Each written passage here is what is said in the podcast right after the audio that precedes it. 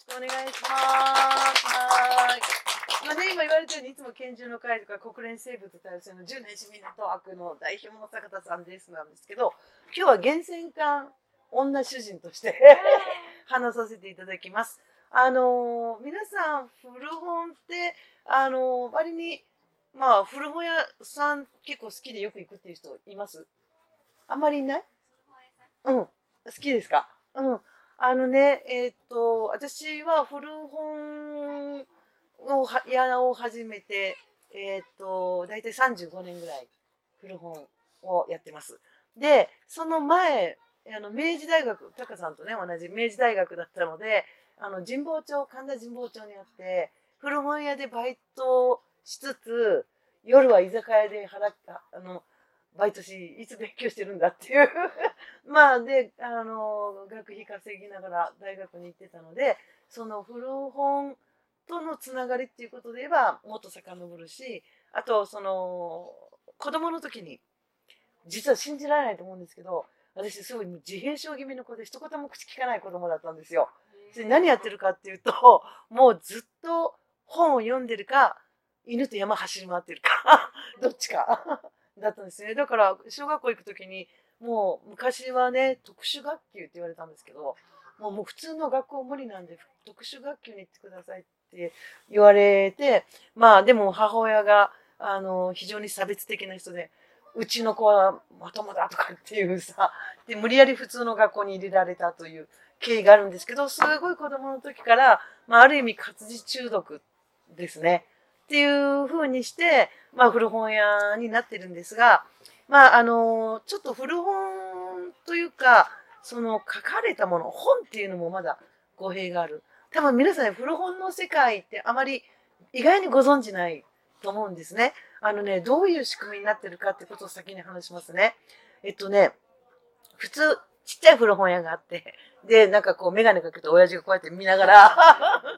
なんか買うんかいみたいな感じでいるような、あの、だからもうこの店成り立っているのかなって思われるようなのがあると思うんですけれども、まあ、実は成り立ってるんですね。お客が来なくても。どういうことかっていうと、えっ、と、市場というものがあって、東京には東京の市場が毎日開催されてるんですけれども、その本の買い取りをして、で、えー自分はこれは売りにくいなとか、自分の得意分野じゃないなっていうと、市場に競り競りですよね。出したりします。で、逆に自分が得意の分野は何としてもあの本が欲しいって競り落とす。あの、実は入札っていう方法なんですけど、紙に金額を書いて袋に入れる。でないと本をよく知ってる人が声出すとみんな追っかけて金持ってるものが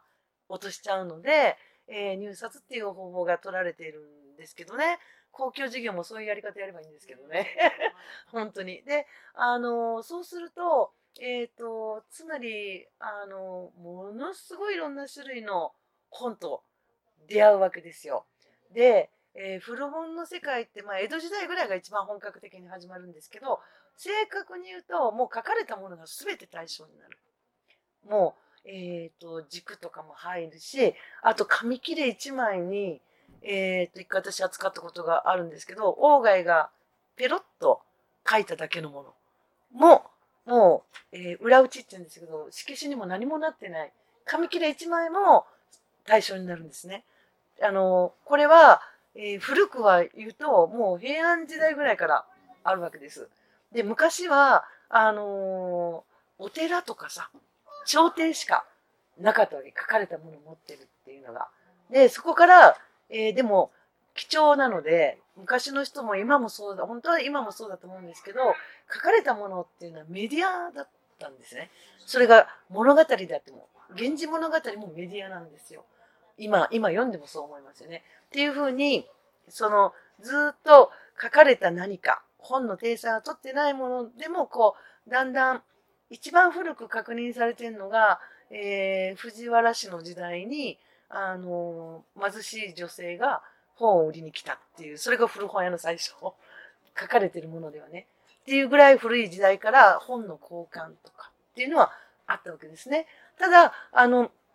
すごく、あの江戸時代になって一気にものすごい、えー当たり前のように本っていうのは、えー絶対に捨てるものではなくて、回していくものっていう感覚が強く生まれたんです。で、あの、江戸時代のね、古本屋さんというか、本屋ってすごいんですよね。古本を扱うんですね、まずね。書かれたものって写経であったりとか、昔は印刷がないから写し取られたものになるので、全部そういうのは、その本屋が扱うんです。で新しい本も出版するんです。で、えー、浮世絵も売る。それから瓦版も売る。だから、江戸時代の古本屋っていうのは、ものすごい博識でなきゃできないっていうことだったんですね。で、それが、あの、明治になると、えっ、と、分業が進んじゃう。明治20年ぐらいに古本だけをやる人、それから新刊、新しく出版編集する人、で、それと取り次ぎっていうんですけど、あの、出版された本を、えー昔は古本屋が売るのも全部自分でやってたわけですよ。で、取り次ぎっていうのは今、出版されたものを取り次ぎして、みんなが買いに行く本屋に、えー配本する。で、そこで利益を得るっていうふうに分業がすごい進んじゃって、で、それで、まあ古本屋とか古書店とかいろんな呼び方がありますけど、そこから今の形の古本屋になってるんですね。で、まあさっき言った私があの学生時代にバイトを始めた、えー神田の、えー神保町っていうところは今世界最大の古本屋が、今カレーの方が有名ですかね。カレーの美味しい店がいっぱいあるところっていう、そっちの方が有名になってますけど、でもまあ世界でも、あの、一番古本屋が集まってるところなんですね。で、もう一個パリにあって、で、パリはね、今度世界遺産に登録するとか言ってます。すごい古書店が並んでるんですけど。で、その、店構えも含めて、えーいろんな古本屋さんが、まあ、あと、で、さっきも言ったように、江戸時代なんかはものすごい博識でないと扱えないっていうような流れの中に、ずっと古本屋っていうのはま来たわけですね。で、その、私さっき、あの、書かれたものは全部メディアっていうふうに言いましたけれども、えっと、まあ、後でちょっとだけ話したいと思うんですけど、あの、先週奄美の家徳浜というところに行ってきたんですね。で、えー、まあ、これ後で皆さんに差し上げますけれども、川と海が普通、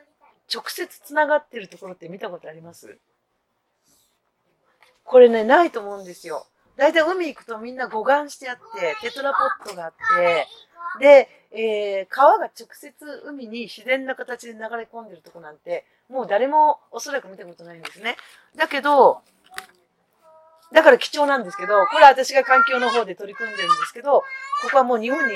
2カ所しか残ってないんですね。その護岸も何もされてない海と、で、当然砂浜がきれいに広がるわけですね。あの、川が直接海に流れ込むっていうことは、えー砂も、あの、水も動くってことなんですね。だから常に砂浜がいろんな新しい形で、季節ごとに形を変えて作られる。でね、でもね、今日持ってきたんですけど、後でみんな好きなの見てもらえばいいんですけど、これね、古本屋やってるとね、これ戦前の絵はがきなんです。あの、明治のものも大正のものもあって、この頃の絵はがき見てるとね、すごいんですよ、砂浜が。これ海の写真、これ千葉の勝浦っていうとこなんですけど、ちょっと信じられないような砂浜が広がっていて、どこにもコンクリートも護岸ももちろんないんですね。で、こういうものっていうのは、あのー不思議だけど、えー紙ってね、ものすごい残るんですよ。もうこれ平安時代のものも未だに出てくる。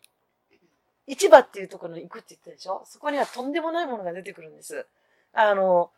本当に、えっ、と、おととし、樋口一葉の、あの、竹比べの生原稿が出てきたんですね。まだ出てくるんですよ。お宝鑑定団とかブームで、結構、あのお客さんが強欲になって困ってるんですけど、そう、これ高くなるんじゃないかみたいなね、気持ちになるのはわかるんですけど、そういうなんか、もうないだろうないだろうと思っても、そういうものが出てくる。で、その、それと同じで、こういう風景も、こうやって一度写真で紙に焼かれると、ちゃんと残るんですね。パソコンのデータは消えちゃうかもしれない。あと電源がないと見れない。だから強いんですよ。今ね、あの、カメラマンたちの間でフィルム運動っていうのが始まってます。つまり、あの、デジカメでしょ？で、もちろんみんなデジカメで撮ってるんだけど、やっぱりそのフィルム残らないっていう危機感をカメラマンたちが持って、で、えー、フィルムという形で、もちろんデジカメも使ってもいいんだけど、フィルムを残していこうと。で、こういうふうに、もう、時をすごい超えて伝えてくれる。で、メディアっっていうのは、つまりこれは絵はがきで、あの、手紙を書いたりするポストカードではあるんですけれども、でも、当時の日本の海がどんな姿をしていたのか、森と海の関係、海が映ってると必ずこっちに森が映ってるんですね。っていうのがどんな感じだったのか、港とか漁師さんたちとか街の暮らし風景がどんなだったのかって確実に知ることができるんですよ。で、これはまあ写真ですけれども、まあそれが今やね、日本に2カ所しかないっていうふうに変わっていったっていうこともわかります。で、あの、古本の世界っていうのは、あの、本当に、確かに、すごい、あの、知識がいるけれども、今は知識がなしに、ネットでね、あの、知識なくてもできるってなっちゃって、別にまあいいんですけど、えっと、古本って元手があんまりかかんないんですね。本を置く場所があればいいわけです。で、最近、あの、すごい実は古本屋業界っていうのは揉めてまして、で、まあ私はどっちかっていうと昔ながらの、あの、やり方を踏襲してる、えー、目利きにの力によって本の価値を見出す。あ、これもね、どういうことかっていうと、古本の世界って2つの仕事があるんですね。で、1つはリサイクル。で、あと、皆さんにとっては今高く売ってるものが安く買えるっていう。定価よりも安く買えるっていう古本のメリットってありますよね。で、そういうリサイクルっていう面ばっかりが、あの、注目されちゃうと、ブックオフでもいいやってなるわけですよね。で、売るときは古本屋に売って、買うときはブックオフってなるわけです。まあ、だけど、あの、もう一つ大事な役割があります。それはね、古本屋のもう一個の役割っていうのは、もう一度価値づけをし直すっていう価値をつけるっていうことなんですね。例えば、この絵はがきなんかは、昔は誰も見向きもしなかったんですよ。こんなの。別に売り物じゃないぐらいの持ってたりとか、あと、面白いのは、えー、っと、戦前の婦人雑誌なんてゴミだったんですよね。だって婦人雑誌なんて今もそうでしょ皆さん。まあ、あんまり女性自身とかそういうの読んでる人いないと思うんですけど、いなさそうと思いますが、あの例えば昔から主婦の友とかそういう暮らしの手帳とかずっと出ていて、で、まあもっと明治時代はいろんな形で婦人クラブっていう雑誌とかこう出てるんですね。で、それは基本雑誌って読み捨てる。だから、あの、紙ゴミとして、紙の、まあ、江戸時代はずっとリサイクルに回されてましたけど、明治も、その、まあ、ゴミというか資源として捨てられて処分されてしまう。っていうことが続くと当然少なくなりますよね。で、えー、っと、私がやって20年ぐらい前までは、その古い婦人雑誌ってゴミだったんですよね。でも今すごく高いんですね。で、それは価値をつけ直すっていう。で、ど、例えば、えっ、と、料理研究家の方が、えっ、とね、料理についての書かれた記述って、大正時代の都市ガスが入ってきた時と、その前と全然変わっちゃうんですよ。都市ガスが入る前は、私も本いっぱい持ってるんですけど、料理の本、あの古い本、えー、都市ガスが入る前、明治とか、えー、それより前のものっていうのは、すべて良い加減って書いてあるんですね。巻き出し、あの、そんな、大さじ何杯とかないですから。うん。だって、どこの塩かで味も違う。それから、えー、お酢だって醤油だって作ってる地域で全部味が違う。今みたいに全部同じじゃなかった。で、ガスみたいに均一に火を焚くっていうことができない。だから、えっ、ー、と、全部自然に合わせた料理方法しかできないわけですよね。で、えー、薪で何分とかってみんな、そんなのできない。かまどで何分だけとか言われたって、そんな風にうまくいかない。だけど、年シガスが入ってから、ピタッとね、えー、煮込み何分、強火何分っていう言葉が出てくるんですね。で、そうやって人々の暮らしが大きく変わっていくっていうことを研究しようとすると、その、婦人雑誌をずっと見ていかないとわかんないわけですよ。で、そういう中で、あの、古本屋と研究者のやりとりがあって、で、まあ、その方が、えー、買い占め始めるわけですよね。そうすると値段が上がっていくっていう、プライスメーカーっていうんですけど、そうやって値段を作っていく人っていう、古本屋の側にいることもある。誰も見向きもしないものを、私がいきなり、これは価値があると思って、値段つけちゃうと、みんなが追っかけ出すっていう。しかもそれが売れたりするとみんな追っかけ始めるっていう風にして、実はそうやって相場が決まっていくんですね。だからこれの何に価値があるかっていう風に感じた本屋が、えー、自分はこれは無価値だと思えない。だからこれぐらいで売りたいなっていう値段をつけるっていう行為をして初めて成立するんですけど、今ネットでそういう成立の仕方じゃないんですね。アマゾンに出品されてないと何でも高くつけるってなっちゃって。私から見たら、こんなカスみたいな本をなんでそんな1万円とかで売ってるんだとかなっちゃうわけですよ。でだから、あの本を知らない古本屋さんがたくさん今は出てきて、で、あのー、古い古本屋と、そのネットで稼いでる古本屋さんの対談をやったんですけど、結構ね、喧嘩に 要はね、本じゃなくていいって言うんですよ。商品であれば何でもいいって。うん。何でもいいんですよ、売れれば。ただ、古本はさっきちょっと言いかけましたけど、元手がかかんない。倉庫さえあればいい。だから、本が売れなくなったら他のでいいんですっていうのに対して、あの、ずっと古本文化を守ってきた人たちが怒り狂うっていうね。その、つまり、これはちょっと、あの、いろんな意見があって、もちろんネットの人たちは年商1億とか2億なんですよね。うん、すごいわけです。それはうまくネットに宣伝乗っければ、いくらでも本が入ってきて、で、えー、まあ、売れないやつは、どんなにいい本でもゴミ。で、売れれば、それがどんなに、うん、どうなんだろうっていう本でも高くなっていくっていう、その、本当にお金によって本の価値が決まる。逆なんですよ、でももともとは。私たちが価値を決めて、で、それ相応の値段ってこれものすごい悩むんです。相応の値段って何なんでしょうね。でも商売してる人はすごい悩むと思うんですよね。その、えー、自然農法ですごい手間暇かけて作ったものを、あの、いくらで売るのがいい値段なんだろう、正しい値段なんだろうって同じように、あの、すごい価値が感じる、すごいこの一冊の本をこれ書くためにどれだけの精神労働が行われてるんだろうと思うと、あの、売れないからって100円200円つけられないんですよね。っていう風になってくると、まあ本屋は大変。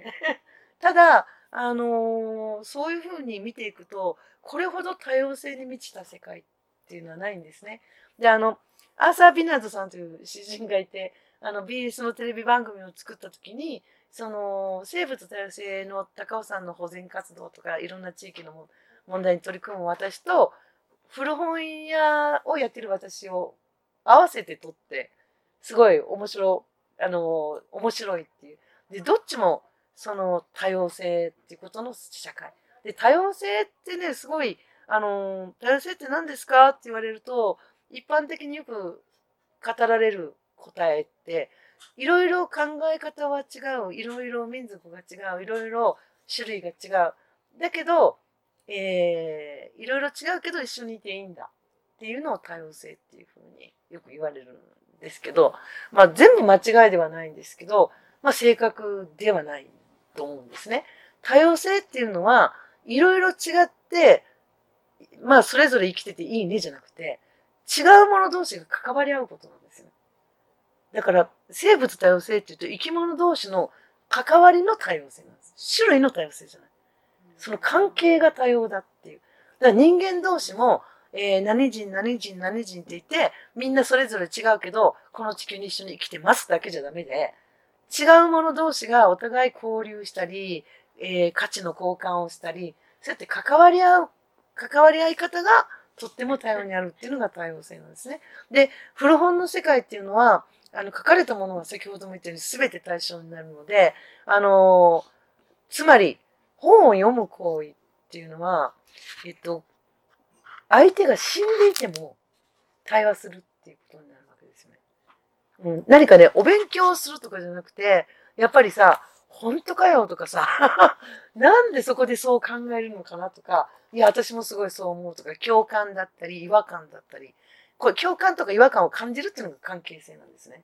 そこが多様になるっていうことが、まあ、大事で、あの、まあ、文化の多様性とかよく言われますけれども、そうやって対話しても対話してもわからないものもある。でも、あの、わからないから難しいからわからないじゃなくて、問題は、どうわかろうとしたかなんですね。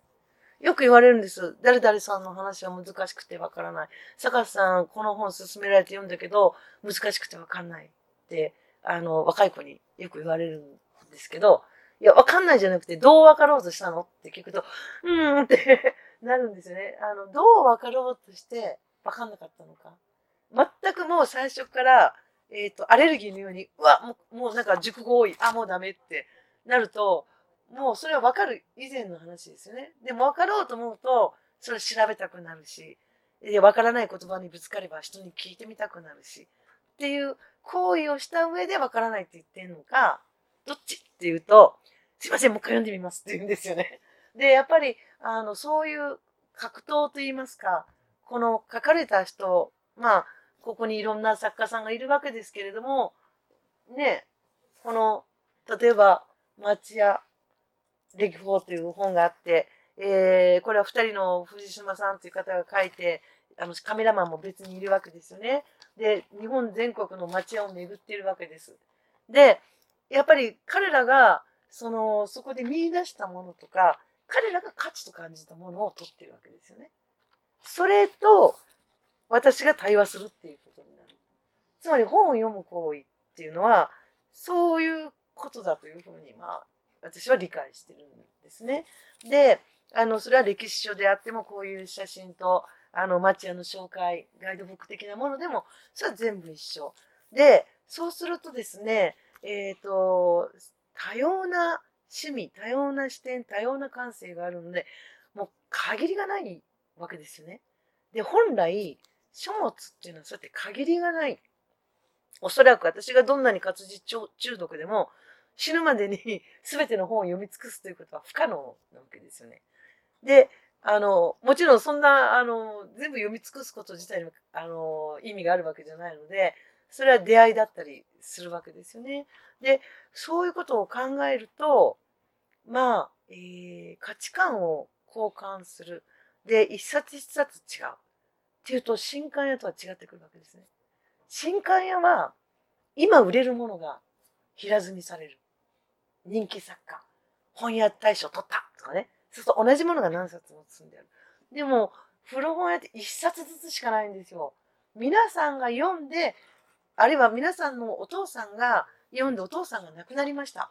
で、私はちょっとこんな本はあまり興味ないから処分したい。で、そのお父さんの読んだきたものを買い取るわけですね、私もね。そうすると、あの同じ本を何冊も買う人あまりいなくて、一冊ずつしかない。だから常に一冊しかないんですよ。もうこれね、おのずと多様にならざるを得ない。だから、えっ、ー、と、これが、あの、古本市、これ古、風呂敷古本市も同じだと思うんですね。一箱古本市とか、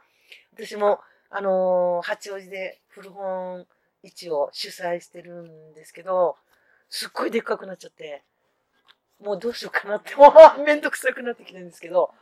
まあ何万人も来るようになっちゃったんですね。で、それはなんでかっていうとね、面白いからなんですよ。つまり、ネットだと探求書で自分がこの本欲しい、これに関する本欲しいって検索して買います。あった、これで読もうかなと思って買う。その時はとっても便利なんです。だけど、えー、っと、その、その行為って自分が目的としてる本しか出会えないんですよね。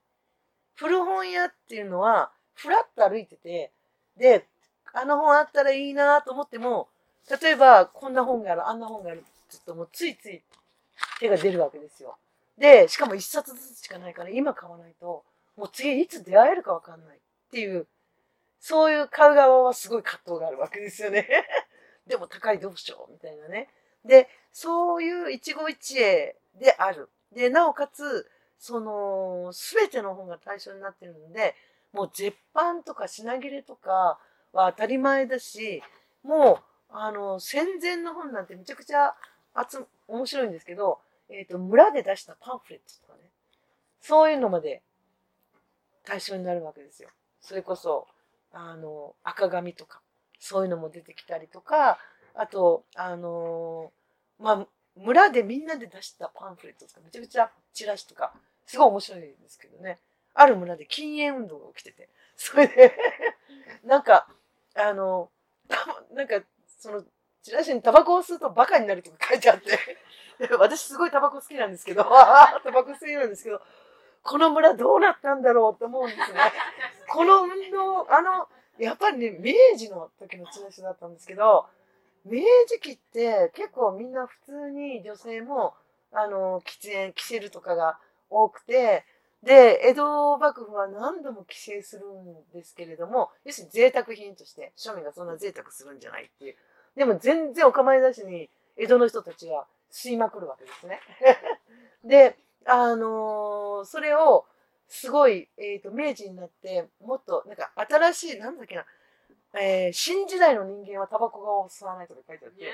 めっちゃ面白いなと思って。つまり、時代が変わったっていう意識を持ってるわけですよね。で、その時代が変わったって言った時に、その自分の健康とかそういうことに執着をする。自分の健康っていうのは、そのチラシを読んだ時に思ったのは、人々の意識が、自分の体は一人の、私だけのもんじゃないっていう感覚がもうないんですよ。今そうですよね。私の体は私のもの。でも、その、ちょっと前までは、私の体は私だけのもんじゃなくて、で、親だけのもんでもない、地域共同体のものっていう意識を持ってるわけですね。その自然と共に生きてるので、その、まあ、村の、村だったんでね、それは。でもそういうのがすごい変わりつつあるんだなっていうのが、明治末期だったんですけど、ああもうこの時にすでにこうなのか。自分だけが健康になるために何をしたらいいかっていう。い、まあ、禁煙はいいと思うんですけど、そういう視点で書かれてあるとか、そんなのね、もう残ってない。捨てられてたから、捨てられちゃうもんですよね。そんなのは。だけど、そういうものがやっぱり出てきたりするんです。で、そう、そこの、あの、資料としての価値を見出すっていう行為もあるんですが、でも、それはたまたま捨てられずに、なぜかでもずっと残ってきた。で、紙は強いなと思うんですよね。もうどんなに古くても残るなと。で、そこで様々な情報を伝えてくれるっていうことがあります。で、その、だから多様性が生まれるんですね。つまり、えっ、と、本っていうのは次の世代に残すものっていうのが、えっ、と、そうですね、江戸より前からずっとあるんですよね。本っていうのは一代のものじゃな。ぜかっていうと、あの写してるから。昔は全部書いてたわけですね。写経だけじゃなくて、何でもかんでも、あの、写し取る。で、写し取るっていうのは自分のお勉強のためじゃなくて、次に残すために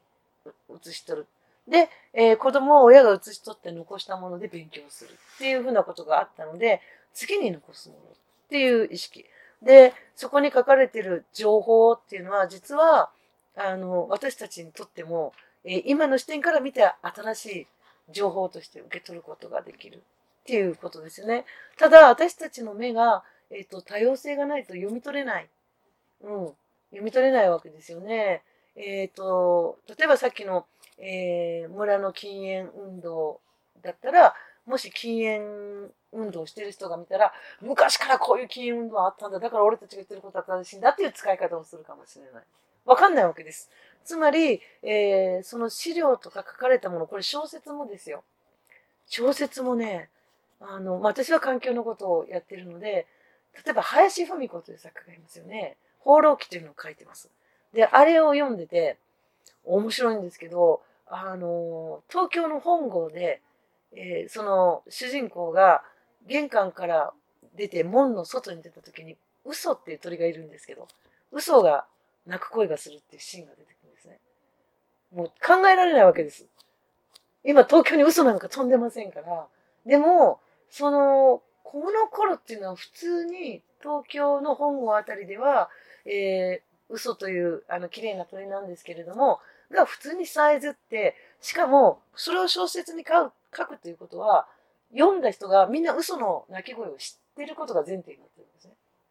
今、嘘が鳴くって書いてある嘘って何誰が嘘ついたのってみんな思っちゃいかねない。嘘という鳥の名前もわからない。もちろん鳴き声もイメージできない。だから読んでも情景が頭にわっと出てこない。で、これ時代によって違う。今書かれたものをもし昔の人が読んだらちんぷんかんぷんなように、あの、それはその時代の鏡でもあるわけですよね。で、そういう、あの、でも、私たちは、えっ、ー、と、その時代、東京なら東京、大阪なら大阪に、どのような、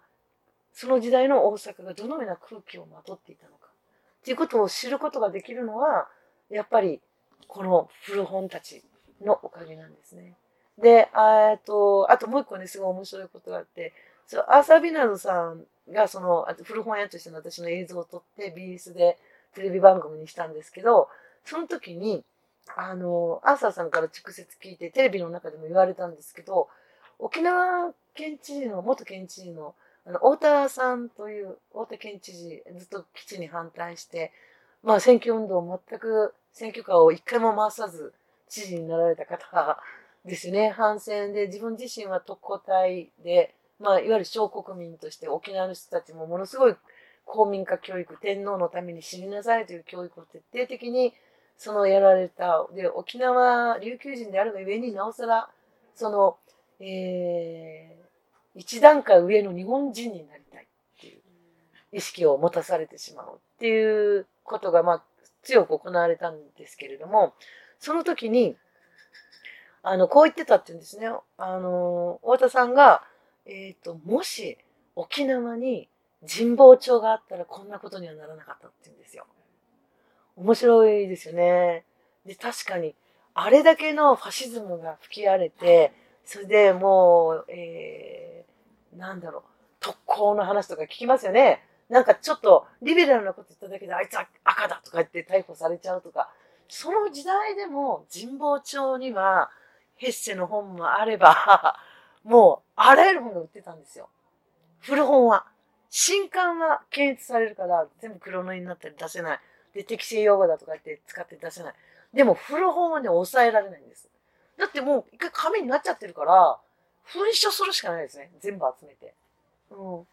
で、神保町に行けば、もう、ルソーも読める。もう、全部その、えー、歴史的な哲学者の、そのリベラルなもの、あるいはファシズム批判のものを、まあ、マルクスでさえ読めたって言ってるんです。古本だったら。っていう、つまり、あの、自分たちの考えを相対化する。この考えでいいのかって考えるときには他の考え方を知らないと自分の考えがいいのかどうかわからない。そうやって比べるものが、思想がいっぱいあった。うん。で、あの、その時でさえ神保町はね、そういう本で溢れ返ってた。だから沖縄にそういう、あの、古本街があれば、自分たちは特攻なんか行かなかったってことをおっしゃってたんですよね。つまり、多様な、えー、本っていうのは物体ではあるんですけれども、その、多様な意識、あるいは多様な価値観と、えー、触れ合える。もちろん人と人が出会って触れ合えるっていうことはあるんですけど、でも、あの、本の方が全然幅広いんですよ。あってもない人の価値観に会えるわけでしょ。そういう意味ではもう断然に世界が広いわけですよね。だから子供たちにとって絵本っていうのは世界の窓になるんですよ。うん。親との関係だけじゃない。絵本を開いた時に自分が触れたことのない世界とか物語とか、そういうものに子供たちは入っていくことになるんですね。だからものすごく重要なんです。で、えー、つまり、いろんなところに連れていくとか、そういう自然教育とかも大事なんですけれども、一方で、その自分とは違う世界と触れるっていうことが、あの、本を通じてできる、そういうふうに感じ取れる能力っていうのは、それは、えー、年齢が低ければ低いほど、衝撃度が違うわけですよね。子供にとってはね。そういう本ないですか？自分にとても衝撃を与えた本。多分、あの、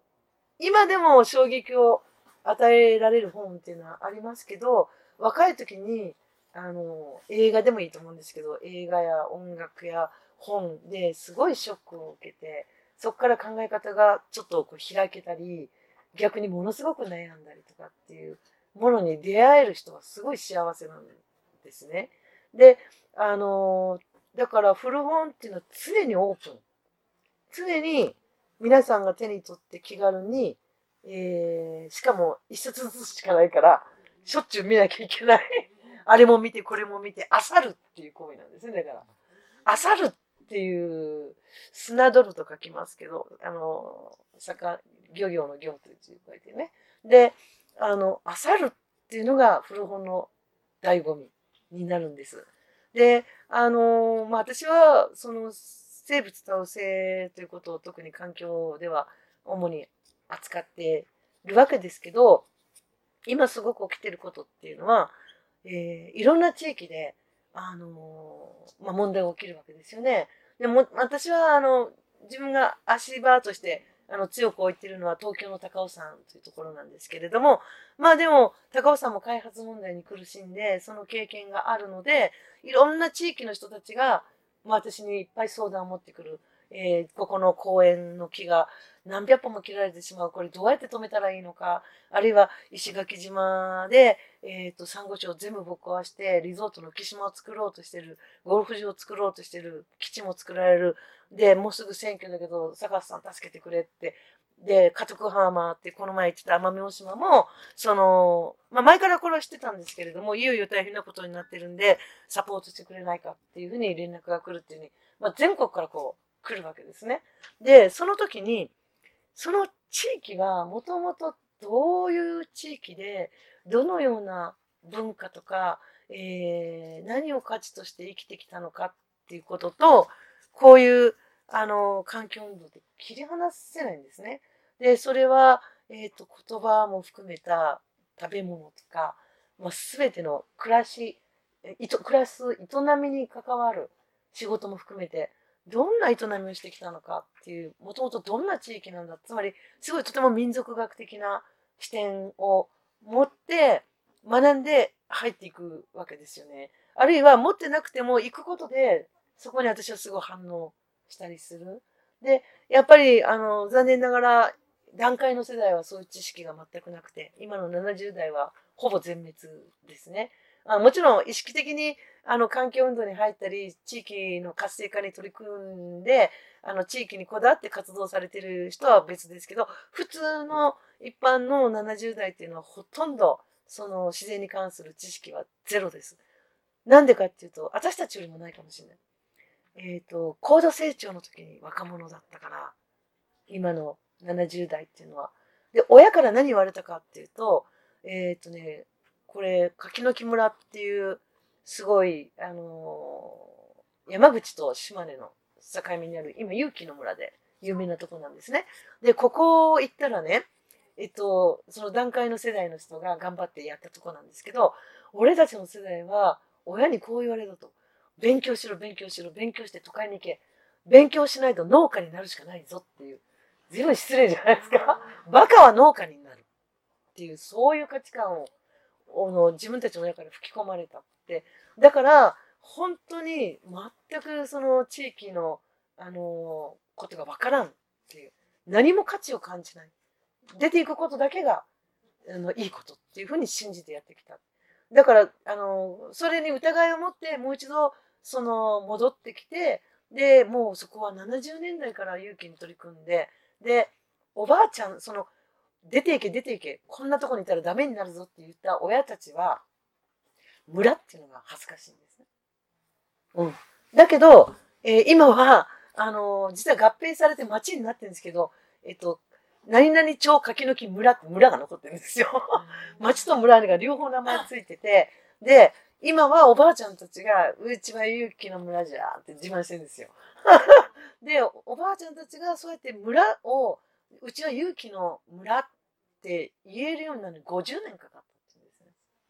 でも、その前に、ものすごい豊かな歴史があるわけです。そういうのは、もう、えっ、と、70代の人たちは残ってなくても、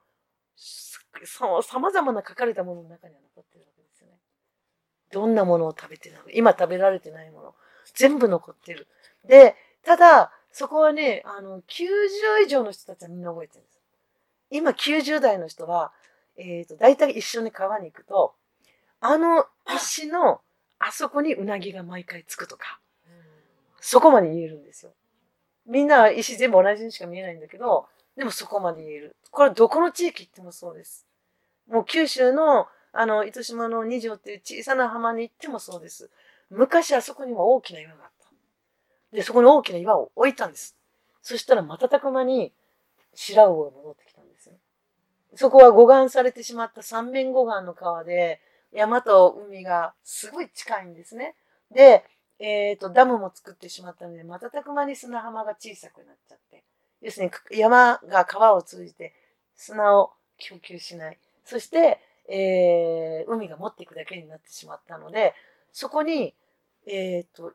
護岸取るのって大変なんですよね。コンクリート全部やるのって行政の力がないとできない。だから、岩を置いただけです。おおじいちゃんたちに全部聞き取りして、ここにはこれぐらいの岩があった。すぐに配置したら、もうそれだけで大きく変わった。で、白魚が翌年春登ってきたんですよね。驚きですよね。つまり、そういう知恵っていうのは、あの、おじいちゃんたちは何も残さず死んでいくわけ。だから、このまま行くと消えてしまう。で、それを一生懸命民族学をやってきた人たちが、例えば、まあ、宮本恒一という民族学者がいて、この人は世界、あ、日本中を、世界にも行ってますけどね。でも基本的に日本を旅して、で、えー、まあ、地球何周分だっけ？十何周分ぐらい歩いて、旅をして、全部聞き取りして、彼がそれをまたそこでその地域の年寄りたちから話を聞き出すのがものすごい得意なんですよ。うん、もういつもニコニコしてて、その宮本恒一が来るとみんなあの汚いおっさんは誰だっていう、ものすごい偉い学者さんなんて誰も思わないわけですよね。絶対メモ取らない。メモを持ち出した途端に相手が警戒するから、もう全部覚えて記者に乗ってパッと思い出して書くっていうことをするんですけど、彼は。で、そういう彼が書いて残してくれてから、私たちは、その、どこの地域に行った時も、宮本恒一が行ってないとこないので、必ず、あの、私、頼まれると、そこの地域に宮本恒一が書いてることを読んでから行くんですけども、うん、石垣だったら石垣のこと書いてるし、ほぼ書いてないところがないので、で、その、もちろん書かれたことだけが全てはではないけど、それは宮本恒一が見てきたもの、彼が残すべきと感じたものをちゃんと感じてから行きたいっていうことがあるんですね。だから奄美大島行く時もそう思っていくわけです。で、そういう、あのー、それは宮本恒一という学者っていうのもありますけど、彼が文章として、あるいはものすごい数の写真を撮ってるんですけど、それを残してくれたから、私たちはそれを引き継ぐことができる。で、それを私たちの代で終わらすっていうのは非常にまずいわけですよね。むしろ私たちはそれをもう一回掘り起こす。もしかしたら宮本恒一が、あの、えー、の手からこぼれてったものも、要するに万能ではないのでね、誰だってあるかもしれない。そういうものを掘り起こしていくっていうものも、やっぱり、えー、本になるわけですね。あるいは紙に書かれたものになるわけです。本、本じゃなくてもいいんですね。で、いかにそれが貴重かですよね。で、あの、時間がもうないので、あの、まあ、古本の世界っていうのはなんかそういう世界なんだなって、まあ、あとは目利きとかね、きりないので、ちょっと時間が45分しかないので、もう、これはね、説明できないですね。ものすごい大量の本を見てきてるので、市場も通じて、知らない本でも高いか安いかわかるんですよ。作家も知らない、本も見たことない、でも見た瞬間に、あーってなるんですよ。で、周りはこれ高いんじゃない高いんじゃないって言ってて、まあいいや、それは高くないっていうのはなんとなくわかるっていう。それはもう経験値なんですね。もう、あの、お稽古事とかと一緒ですね。体とか感覚が、あの、その、なんていう、体型を作っちゃってるんですよね。だから、パッと見て、で、それを何度も失敗してきてもいるからですね。ゴミだと思ったら、しまった、あの本何万円だったとかね。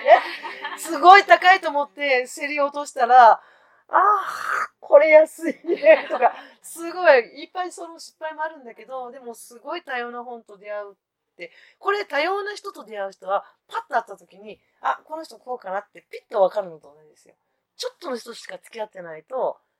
あの、上辺だけよくされたらすごいいい人だ、いい人だもん。その、験がない人たちは、会った人のことを全部いい人だって言うんですね。もっと多様な人と出会ってる人、あの人は面白いけど癖があるとか、あの人はいい人だけど、えー、こういう時にこういうこと言うんだよねとか、言いそうだよねとか、ああ、わかるわかるとかね。うん。だけど、いい人だけどすぐ怒るとこもあるよねとか、こう、もっといろんな、そう、いろんな人がいて当たり前なんですよ。どれがいいか悪いかじゃなくて、そういうふうに人のことを語ることができるけど、狭い人は、会った人、見た映画、全部面白かったとか、うん。つまんねえとか絶対言わないんですよね。言わないとダメなんです、本当は。自分の中にもっと価値を持って、あの、世の中でいいとされてる映画とか人でも、も超つまんないとか平気で言えないといけない。そう、自分の中にそういう価値を作っていくためには多様な価値に触れる。で、その世界を実は、まあ、古本っていうのは直感的にもそういうことを感じ取る力っていうのは、私は古本で本を見た瞬間わかりますけど、でも、人との関係でも、それが絶対視してもダメなんですよ。うん、絶対視はしない。けど、そこは自信持ってるんですね。私、超プライド低いんですけど、自信は高いんです。逆はダメですよ。自信はないけど、プライドだけ高いっていうのは。いますよね、結構ね。そういう人ね。自信っていうのは体験に基づくものです。プライドっていうのは根拠がないもの。自分への自己評価がプライドなんですね。でも、えっ、ー、と、自信っていうのは自分の経験なので他者の評価なんですよね。そこで積み重ねてきたもの。で、最後に、あの、そういう意味で言うと、この前奄美に行って、あの、大島つぐみなんかも見てきたんですけれども、一番大事なのは、この先ほど言った、えー、川と海が、こういう出会い方をする。すごい、もう現場に立ってきたんですけど、初めて。聞いてはいたんですけど。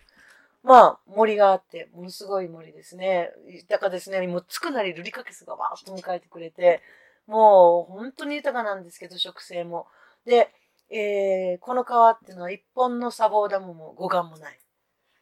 一つもないんですよ。で、それが海と出会ったらどうなるか。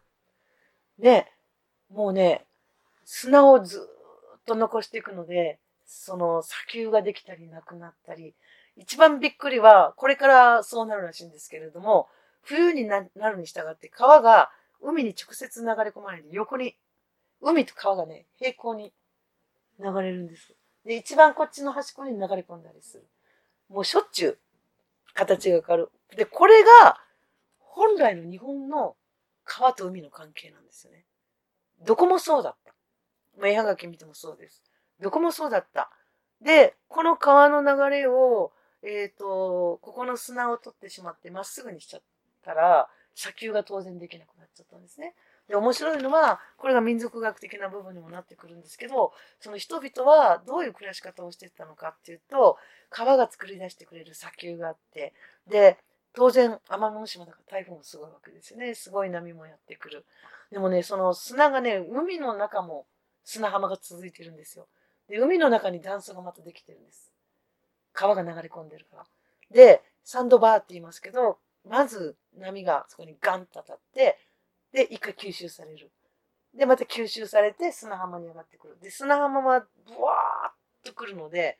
護岸するとドーンってなるんですよ。でも砂浜の波を見たらばにザザザザザーっと来て、目の前でいきなり高くならないんですよね。で、それでも台風はすごい激しいので、で、えー、砂たちが守ってくれる。で、その後ろにアダンという植物をみんな植えるんですね。で、アダンっていうのは、えっ、ー、と、植物が強くて波から守ってくれてるんじゃなくて、アダンを植えるとね、砂を集めてくれる。アダンの周りっていうのはちょっと砂が盛り上がってるんです、見たら。で、砂を抱えるんです。植物。まあ結構ね、あのー、こっちでも岩を抱えるとか、いろんなこと木はやってくれるんですけど、えっ、ー、と、そこは砂を抱える。で、その前に、軍配昼顔という昼顔が地面を張って、砂を押さえてくれる。飛び散らない。っていうふうにうまくできて。で、その後ろに人々が暮らす。でも川をまっすぐにした途端、砂丘が消える。で、そこに大きな台風が来ました。そしたらアダンがダーンと持っていかれちゃった。塞ぎるものがないから。これは大変だ。護岸しなきゃ、堤防作んなきゃ。っていうそれは砂を取ったやつが何を企んだのかっていうことですよね。で、もちろん、実は、でも、川はまだ全然護岸されてないので、自然にまた先が今でき始めてるんです。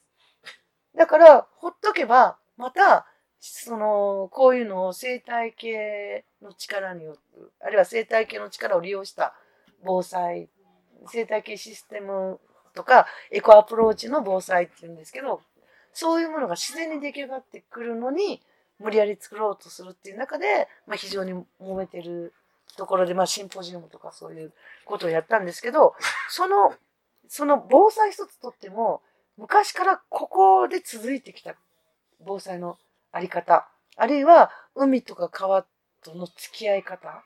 ですよね。もう彼らから自然が守ってくれる。でも、その自然ってのはいつも優しいわけじゃないから、一定の大格乱は受け入れながら、でもみんな死ぬほどのことは起こらないよねっていうふうにして生きてきた文化っていうところにね、これは奄美大島で、えっ、ー、と、内地ではないけれども、やっぱりその人と自然の共通のあり方、これ日本全国、えっ、ー、と、どこもね、同じなんですよ。やっぱり接し方が、いなすっていう。合気道のいなしってあるでしょ？あの、いなすって英語でないよね。いなすって難しいよね。わかんない。えっ、と、えー、合気道とか古武道とかやる人はわかると思うんですけど、相手がガーンと大きい力でやってきたら、その力を利用して、うまく、うん、相手を投げたりするっていう合気道の。で、ああの自分の力でガーンと抵抗するんじゃなくて、相手の力を利用するので、例えば合気道は小さな女の子が大きな男の人を投げ飛ばすってことができちゃうんだけど、まあ、その自然と付き合うときに、あの、勝てないから、絶対に。絶対勝てないっていうのを前提に、いなすという行為をするっていう。でも、例えばこのいなすっていう考え方も、私は古本屋なんで、合気道とかそういう本も入ってくるわけですよね。で、そういうものを見て、ああ、いなすかって思うわけ。これいいかもとかつって、で、そういう、あの、いろんな環境のことだけ勉強してたらダメなんですよね。もう全部文化で人、結局人間がどう生きてきたかっていうことなので、この一つとってもね、やっぱりさ、ここを残していく、もちろんここはすごい世界遺産に入ってるわけですよ。そこを護岸すると、おそらく危機遺産ってなります。世界遺産に登録されたばっかりですけれども、その世界遺産がダメージを受ける、あれっていうようなことがあると、危機遺産っていうのリストに入るんですね。危機遺産リストってあるんですよ。で、そこの危機遺産にまず入って、で、様子を見られるわけ。で、改善するつもりがない。あるいは、むしろ破壊を進めようとしてるってなると、えっ、ー、と、世界遺産から抹消されるっていうことになりかねないようなことなんですね。まあ、もっと生物多様性のことで言うと、話が終わ、ちょっと終わらないので、あの、古本との関係で言うと、例えばこの、この家督のことを考えるのだって、さっきの柿の木村のことを考えるのだって、やっぱりそこの人たちの暮らしとかよくわかんないとか言ってるけど、ちゃんといろんなものに書かれてるから。で、そこに書かれたものを読み解く行為を頑張ってやってきた学者さんたちもいる。学者じゃない人もいます。小説家の場合もある。なんかの小説にポッと出てきたります。だから何かのためにじゃなくて何気に面白そうと思った出会った本を読むことを通じて残ったことが他のところでこうつながっていくっていうような知のあり方。一つのことだけ詳しくなるのもそれはそれですごいと思うんですけれども、あのジェネラジェネラルなこう幅広いでも浅くちゃダメなんですけどでもそれはいろんなものとつながっていく言葉知識あるいはその他他者の経験です、一番大事なの。他者が経験したことをまるで自分が経験するかのように学ぶっていうことが、えー、新刊はね、今の時代を反映したものしかどうしてもないですから。だけど、あのー、こういう古本たちっていうのは、そういうことを私たちに伝えてくれるっていうものだと思います。あと、あごめんなさい、長くなっちゃったね。最後に1個だけ。あの、1っていうのはすごい大事。あの昔から市場っていうのは、えー、虹が立つところとか、要するに、えっ、ー、と、交換するっていうこと、もちろんお金を使って交換するんですけど、お金も、まあお金嫌う人多いかもしれないですけど、貨幣の幣という字は、えっ、ー、と、しでっていう意味ですね。こういう、あの、お祭りの時に白い紙をこうギザギザに、あれが幣です。幣。うん。あの、神様を祀るものなんですね。で、貨幣というふうに呼んでるように、日本人っていうのは昔から、えっ、ー、と、物を売り買いするっていう時に、えっ、ー、と、これよく説明するんですけど、まあ私がこれを売りたいってなった時に、これは、えー、私と縁を切らなきゃいけないっていう考え方なんですよ。面白いですよね。縁切りするんです。これはもう今日から今私のものって指摘所有物とか思ってるかもしれないけど、そう思ってると交換できないので、私はこの街歩き法とあなたと縁を切るっていうことをするわけですね。そうするとこれは無種物になります。誰のものでもない。神様のもの。で、彼女は神様から買うんです。だから貨幣なんです。兵という字を使うんですね。つまり交換をする、お金を使って、えー、交換をするっていう行為っていうのは、あの、一旦、物との縁を切って無私物にして、で、神様から無私物になったものをいただくという、実はそういう行為なので、あの、神聖な行為であるから、商売をするっていうのは、より神に近い女性ばっかりだったんですね、日本は。圧倒的に商売人は全部女性です。まあ、室町末期ぐらいから変わってしまうんですけれども、まあ、女性差別が始まって。でも、それまでは、あの、聖なる仕事は、あの、まあ、宗教者か女性がつく。だから古い絵巻物とか見ると全部女性なんですよ。商売してるのは。面白いなと思って。あと金の貸し借りも全部女性がやる。っていうふうになってた。で、えー、1っていうのはそういう行為をみんなで行うところなので、まあ神聖なところでやらなきゃいけない。特殊なところでやる。だから、えー、辻とか、えー、っと、あるいは虹が立ったところとかに1が立つ。っていうふうにして位置を立てる場所をま決めていったわけですね。まあ今はそうではないけれども、そういう人と人が、え、物を通じて交換する、コミュニケーションをするっていうような位置っていうことがね、本当は単なるお金の関係じゃなくて、そこにコミュニケーションが常に伴うっていう意味で、私は古本ってまさにバッチリ。うん。なんでそんな高いんですか？これどういう本なんですか？そんなに珍しいんですか？とか、それとか学生が、すいません、もう僕はこの歯医者に行くお金しかなくて、この本を買ったら、もう歯医者行けないです。もういいよ。じゃあ歯医者行っといてよ、これ。とか言って、後でお金ある時からいいよとか言って、そういうことやるんですけど、そういう、まあいろんなね、あの、やりとりが生まれるところとして、古本市っていうのはすごいあちこちで開いてほしいし、まあ大事にしていってほしいなと思います。だいぶオーバーしちゃいました。ごめんなさい。以上です。ありがとうございます。